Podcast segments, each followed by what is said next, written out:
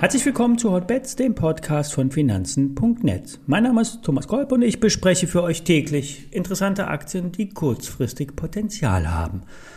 Hotbets wird präsentiert von Finanzen.net SEO, dem neuen Broker von Finanzen.net. Handle komplett gebührenfrei direkt aus der Finanzen.net App oder über die Webseite finanzen.net slash SEO. Den entsprechenden Link dazu setze ich euch wie immer in die Show Notes. Bevor wir in die Aktienbesprechung starten, vorab der Risikohinweis. Alle nachfolgenden Informationen stellen keine Aufforderung zum Kauf oder Verkauf der betreffenden Werte dar. Bei den besprochenen Wertpapieren handelt es sich um sehr volatile Anlagemöglichkeiten mit hohem Risiko. Dies ist keine Anlageberatung und ihr handelt wie immer auf eigenes Risiko.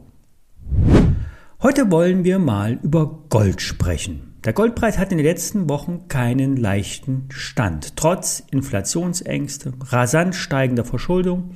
Es gab eher Druck auf den Preis des Edelmetalls. Ja, wer das aktuelle Niveau zum Einstieg nutzen will, kann das durchaus jetzt oder beim nächsten Dip tun. Experten raten ja zu einem 5 bis 10-prozentigen Depotanteil.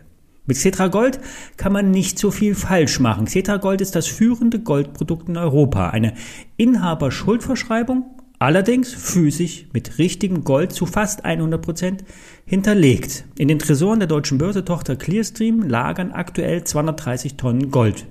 Wer will, kann sich das Gold sogar ausliefern lassen. Die Gewinne sind sogar derzeit steuerfrei. Das Zertifikat mit vollständiger physischer Hinterlegung wird steuerlich wie physisches Edelmetall behandelt. Das heißt, wer mindestens ein Jahr lang das Produkt hält und es dann mit Gewinn verkauft, muss anders als bei Aktien, Fonds oder anderen Wertpapieren keine Abgeltungssteuer bezahlen. Das Bundesfinanzministerium will das zwar äh, regelmäßig ändern, bisher erfolg, äh, erfolglos. Cetra Gold bewegt sich eins zu eins zum Goldpreis. Wem das zu langweilig ist oder wer einen Teil spekulativer investieren will, kann Goldminenbetreiber kaufen. Hier bitte aber nicht irgendwelche windigen Explorer investieren, die in irgendwelchen Foren äh, empfohlen werden, sondern Goldminenbetreiber, die wirklich bereits Gold schürfen, seriös sind und vor allen Dingen unter dem aktuellen Goldpreis produzieren können. Eine solche Aktie ist Barrick Gold. Das Unternehmen fördert etwa 200 Tonnen Gold pro Jahr und zählt zu den größten Goldbergbauunternehmen der Welt. Die Produktionskosten, also der Aufwand zum Finden des Goldes, beträgt derzeit rund 600 Dollar pro Feinunze.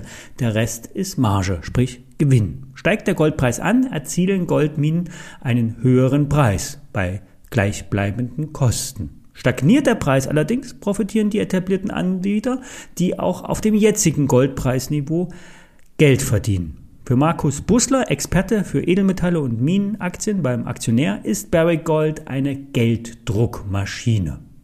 Als Geheimtipp hat er unlängst die Argonaut Gold empfohlen. Hier sind die Produktionskosten zwar noch hoch, doch sind die Aussichten und das Risiko entsprechend höher. Der kleine Bruder vom Gold ist Silber. Einige Experten und Untergangspropheten sagen sogar das bessere Metall. Nicht so teuer, Silbermünzen eignen sich im Notfall zum Einkaufen und der Preis ist attraktiv. Silber ist die letzten Wochen wieder in den Bereich der 200-Tage-Linie gefallen. Hier könnte es auch nochmal einen Dip darunter gehen, äh, gehen. Wir hatten ja hier schon mal über einen Silbertrade von René Wolfram vorgestellt. Dieser Trade scheint derzeit nicht oder noch nicht zu laufen. Für Silber gibt es leider derzeit kein Produkt von der deutschen Börse mit physischer Hinterlegung. Das meiste Silber lagert übrigens in Londoner Lagerhäusern. Silber ist auch eher ein Industrieprodukt, sprich hier gibt es regelmäßig physische Nachfrage, eher weniger aus der Schmuckindustrie oder Silber wird auch weniger als Geldaufbewahrungsmittel genutzt. Ein Minenbetreiber auf diesem Gebiet ist Endeavour Silber. Der Wert ist in den letzten Wochen unter Druck gekommen. Der Silberproduzent kann auch noch etwas weiterfallen bis zur 200-Tage-Linie. Dort könnte die Aktie sich stabilisieren.